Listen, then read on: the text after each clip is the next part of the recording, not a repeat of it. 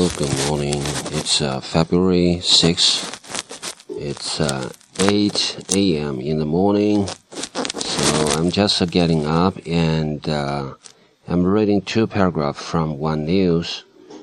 Uh, the news is Wall Street ends lower but able to bounce off support.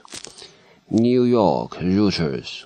U.S. stocks slipped on Wednesday as technical support offset the latest batch of mixed data, which failed to lift the sentiment after a string of soft economic indicators earlier this week. Okay, this is from New York Reuters. It's uh, published on February 5th, that is US time yesterday, right? So US stocks slipped on Wednesday as technical support offset the latest batch of mixed data. 啊，美国的股市下滑了，在周三。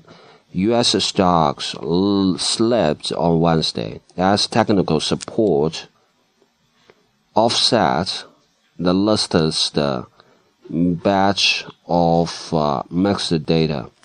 呃，下滑的同时呢，那技术支持 offset 就是呃，相当于是抵消了，抵消了什么呢？The latest batch of mixed data 就是最近的一批啊混合的，就是各种各样的数据，which failed to lift sentiment after a string of soft economic indicators earlier this in this week, uh, which failed to lift sentiment. 就是说前面提到的啊这些数据呢，mixed data，啊，fail to do something，就是做什么事儿失败了，就是失败了，没有成功的达到什么目的。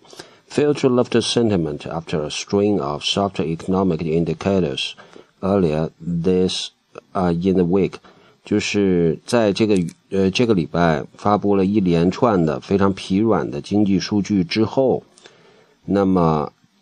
它导致了什么呢？Future lift sentiment 导致了市场情绪的低落，那么最后导致了美国的这边股市的一个下降，这就是第一段。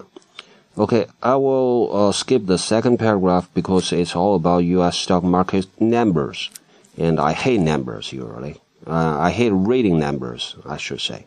Okay, the third paragraph, U.S. data is being closely watched after a weak reading in the factory sector on Monday sent Wall Street into a tailspin and triggered a global equity sell-off. Wednesday's data left investors with little clarity about the economic impact from the harsh weather in this winter. Okay, the third paragraph I will read in uh, explain in Chinese. U.S. data is being closely watched after a weak reading in the factory sector on Monday. 啊、呃，这个就是说，在星期一的时候，U.S. data is being closely watched after a weak reading in the factory sector on Monday。就是说，在星期一的时候发生了什么呢？星期一的时候，U.S. data is being closely watched。 星期一的时候，那就是市场上这些参与者呢，就是非常仔细的、非常近距离的 closely watched 去观察这些呃相关的经济呃市场的反应吧。After a weak reading in the factory sector on Monday, sent Wall Street into a tailspin. Tailspin, what is a tailspin? Tail 就是尾巴的意思，T A I L. Spin, S P I N 就是旋转的意思。Tailspin 就是好像是我看那解释上面有一个就像飞机打着转在坠落这个意思。然后呢，我查了一下 Oxford Dictionary，它是这样解释的。啊、我念一下哈。啊。所以有的时候查这个字典呢，你可以查到很多不同的。啊、我等一会儿，稍等一下，这这个载入还挺慢的。OK，tailspin、okay, from Oxford Dictionary, a spin by an aircraft. a state of rapidly increasing chaos or panic。他举了一个例子是。The rise in interest rates sent the stock market into a tailspin.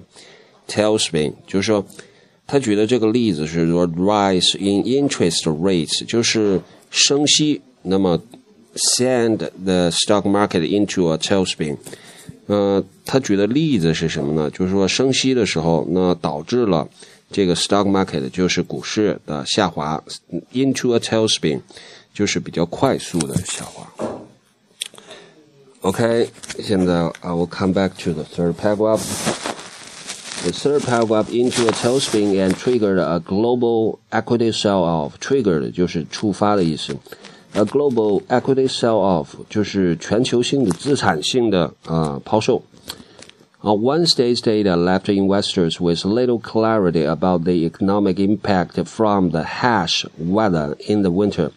就是星期三的数据，left left investors 就是留给 啊投资者 with little clarity with left investors with something 就是给谁谁谁留下了什么东西，就是 left investors with little clarity 就是给投资者留下了很少的清晰的这个路径或者是 picture 或者是就是呃想象啊空间啊什么的，嗯 about about what about the economic impact from the harsh weather this winter， 就是关于这个经济这个冬天这个 harsh weather，就是有着非常严寒的天气的这个冬天啊、那么 about the economic impact from，就是这个严寒天气对于呃整个冬天的经济会造成多大的影响？那么他们投资者是不知道的。So 呃、the the whole sentence, the complete sentence. Uh, Wednesday's data left investors with little clarity about the economic impact from the harsh weather this winter. 就是啊、呃，星期三的数据给投资者留下了非常少的这个清晰的呃景象。关于什么呢？About 关于 the economic impact from the harsh weather this winter。 就是关于这个冬天，到底这个经济有多大的影响？嗯，That's all. Thank you.